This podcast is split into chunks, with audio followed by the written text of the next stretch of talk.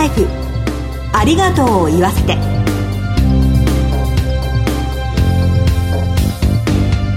こんにちは。番組パーソナリティの栗林です。前回に引き続きコメンテーターは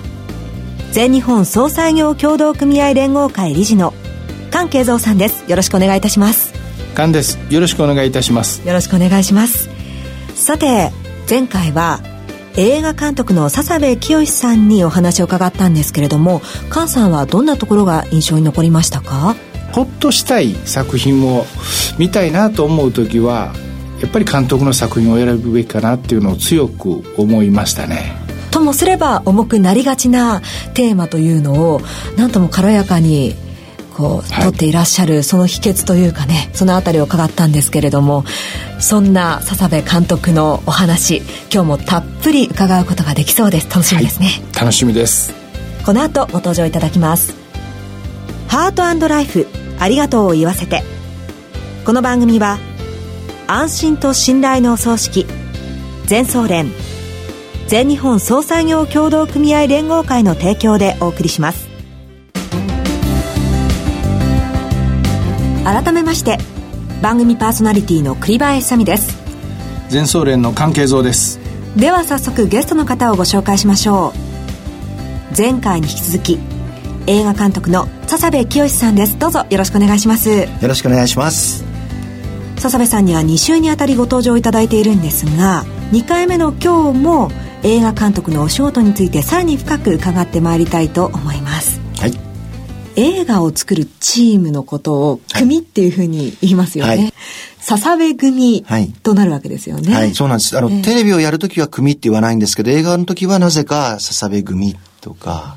監督の名前を組って呼ぶんですね。まあそれも面白いなっていうふうに思うんですけれども、はい、実際にどういうふうに映画を作られているのかな、笹部組ではっていうところをね、まずは伺いたいなというふうに思っています。えっと、僕が一番大事にしてるのは、組のチームワークですね。なんか一人凹んでる奴がいたり、一人こう突起してる奴がいたりするとバランスがすごく悪いのと、あとはもう一つ大事なのは俳優さんがどれだけ気持ちよく心地よくカメラの前に立てるかがすごく大事で、変な待ち時間とかも作りたくないので、一番自分のチームで大事にしてるのは準備です。例えば、えー、主演の菅さんと監督の僕が、現場で揉め始めると、そこで1時間ディスカッション始まるともうスタッフ30人から40人は、ただただ、しらけて待つだけで、えー、その間にスタッフの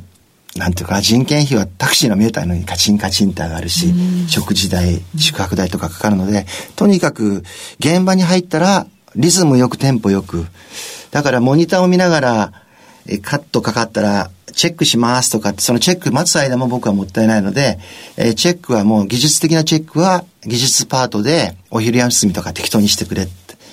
現場で生のお芝居で僕が OK だったらもうそのシーンは OK だから、はい、次に行きたい。だから、えー、カメラも必ず2台を使って、カットカットって細かく撮らないです。なんか今よく見てると全方向から素材集めのように撮って編集を何時間もかけてやるんですけど、僕はもう台本の時点で線を引っ張って編集してるんで、無駄は取らないって。安い、早い、うまい そういう組でいたいなと思いながら、すと、うん、だからあの、よく朝から始まって夜を徹して朝までとかってテレビとかで俳優さんとかスタッフが行ったりしてるけど僕の組ではありえないですね7時か8時に朝始まったらどんなに遅くても7時か8時には終わりますそれだけ早いとびっくりされそうですけどね。いっぱい俳優さんびっくりするんですけど、でも、本当に人が集中できるって、5、6時間やって1回休憩したらまた5、6時間で、いいとこです。24時間ぶっ通しなんてもう最後の方は、消化試合みたいになって、密度の高いお芝居とかは取れそうな気がしないので、スタッフにも休む時間をちゃんと作りたいですし、本当になんか、それが自分のリズムっていうか、笹部組っていうスタイルかなと思います。あの、監督は、まあ、いろいろね、その時間短縮とか、いろいろされてるっていうことですけれども、笹部監督、すごく偉い方というね、やはりあの、恐縮周りもね、しちゃうと思うんですけれども、やっぱりこう、みんなより高いところからこう、見下ろすという感じでやるんですか？背が高い分みんなより高いかもしれないけど、ね、どういうよくあるディレクターズチェアってあるじゃないですか。僕ないんですね。うろうろうろうろしてるんです、現場で。そうなんですか？だからあの、よく監督さんがモニターのところに行ってヘッドホンをして、はい、下手するとトランシーバー使って指示したりしてるんですけど、はい、僕はそれが嫌で、現場のカメラの横にいて、えー、スタッフがどんだけ気持ちよく仕事をしてるかとか、うん、ちょっと今日こいつとんがってるなと思ったら、飯食いに行こうって夜連れて行って、えー、なんか問題あるかとか、えー、へこんでる子も今日飲みに行こうとかって言って、そこまでひっくるめないと、何も僕は楽器がないんですよね。あの、例えば、撮影部はカメラがありますよね。うん、録音部はマイクがあるし、照明部はライトがあるし。でも僕は台本と、あとは頭の中の組み立てしかない分、ある意味オーケストラの指揮者なんです。指揮者。だから俳優さんのリズム、スタッフのリズムがうまく奏でてる時は、現場もすごく心地よく進むけど、それを見てないと、その指揮者が全体にそっぽ向いて、モニターに集中してると、指揮者が不在になりそうな気がするんで、やっぱり自分が助監督になった時にずっとフィルムで育ってた。フィルムは音が一緒に取れないから、どういう絵が上がるかまでは、2日後のラッシュ、スクリーンでラッシュ見るまで、みんな頭の中で想像しかないわけですよね。現像が上がってくるまで。だからそんだけ集中してたのを、自分が今、えー、フィルムじゃなくて、ハイビジョンで撮ってますけど、その集中の仕方だけはずっとそれを続けてたい。それから、やっぱり人が作る仕事なんで、スタッフや俳優がどんだけこう、テンションがいい感じで、うん、同じようなテンションで、こう、整ってるかが自分にとって一番大事かな今指揮者というね、お話がありましたけれども、はい、指揮者から見た景色っていうのはまたねあの私たちが知らないところとかいろいろあると思うんですが、うん、そのあたりを描いた作品になるんですかね？えっとそうですね、今年の1月に劇場公開して7月についに DVD としてリリースされる「象を撫でる」って映画で、これはもう映画監督が映画の現場をこう描いてる映画なんですね、うん、そこには主演女優や売れない俳優が出てきたり、それこそ美術のトラックの運転手が出てきたり、今どこに行っても地方で僕たちを支えてくれてるフィルムコミッションのいわゆる市の職員さんみたいな人が出てきたり、なんか大きな目線で映画を作りの現場を描いた映画が像を撫でるで、その像を撫でるは、7月4日に DVD がね、がリリースされます。はい。いうことなんですけれども、はい、他にも DVD のリリースがあるということでそうなんです。こんな直近で、えー、もう一本違う作品がリリースなんて本当に初めての経験なんですけど、はい、えー、去年の秋に、えー、公開された種まく旅人、夢の継ぎ木という、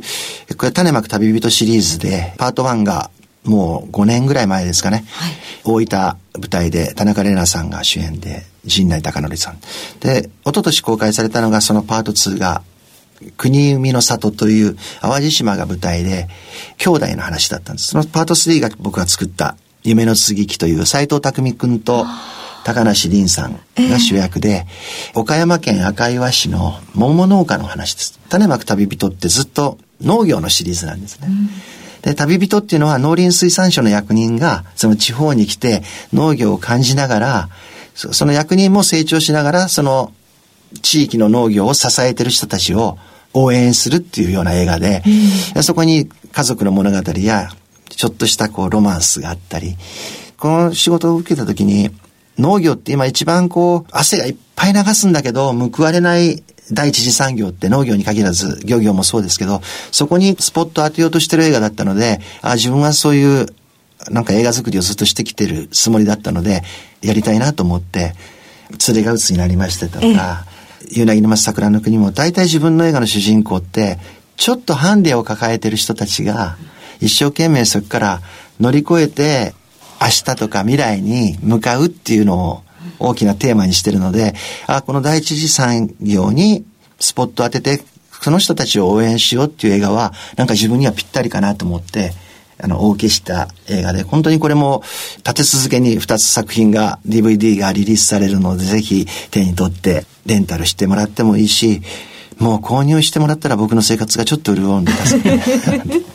はい。ぜひあの、私たちの心もね、潤うと思いますので、はい、ぜひね、ご覧になっていただきたいなと思うんですが、種まく旅人夢の継ぎ木は6月7日、はい、そして象を撫でるは7月4日の DVD リリースとなります。はい。では、そろそろお別れのお時間も近づいてきたんですけれども、はい今後映画界に期待することですとか、うん、こういう映画撮っていきたいななんてお話があったら教えていただきたいと思います。はい、あの、おそらく僕はずっとこの今まで17本撮ってきましたが、結局ずっとさっきから話してるようなことしか描けないと思うんです。で、家族の話だったらわかるかなと思ってそういう映画を撮ってるんですけど、でも、いろんな映画を見てほしいと思います。人生に映画は見なくても生きていけるんですけど、映画を見ない人生より映画を見る人生はほんのちょっとだけ豊かになるはずだってずっとそれを信じて映画を作りをやってますから、僕の映画に限らず、なんかちょっとアンテナに引っかかる映画があったら、映画館に行ってあの暗闇の中で、なんか大勢の人たちと一緒に笑ったり泣いたりする瞬間を感じてもらえるのが一番嬉しいなと思ってます。ゲストは笹部清さんでした。2週にわたりありがとうございました。ありがとうございました。全日本総裁業協同組合連合会全総連は命の尊厳ご遺族の悲しみ一人一人に寄り添ったサービスを何よりも大切に考えご遺族の心を形にする地域密着の葬儀者が集まる全国ネットワークです。全総連加盟店ではお葬式の専門家である葬儀事前相談員総裁ディレクターが皆様からのご相談をお受けしております。お葬式のご依頼は安心と信頼の全総連加盟店まで。詳しくは全総連ホームページをご覧ください。すべては個人ご遺族のために。全総連。全総連。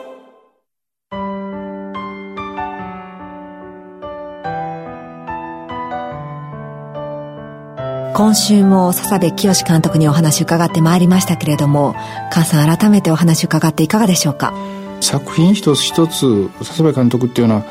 家族とあの地域とのつながりを非常に大切にした映画作りをされてるんだなっていうことを強く感じましたね。で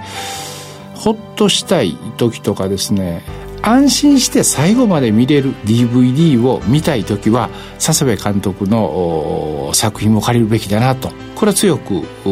感じることができました。ありがとうございます。新しくね作品が続々と DVD になるということですのでぜひ笹部監督の作品チェックしていただきたいなというふうに思います。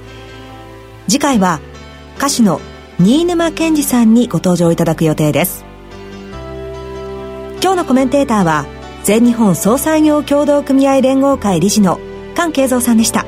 菅さんありがとうございました。ありがとうございました。進行は番組パーソナリティの栗林さみでした。ハートライフありがとうを言わせて。この番組は安心と信頼のお葬式全総連全日本総裁業協同組合連合会の提供でお送りしました。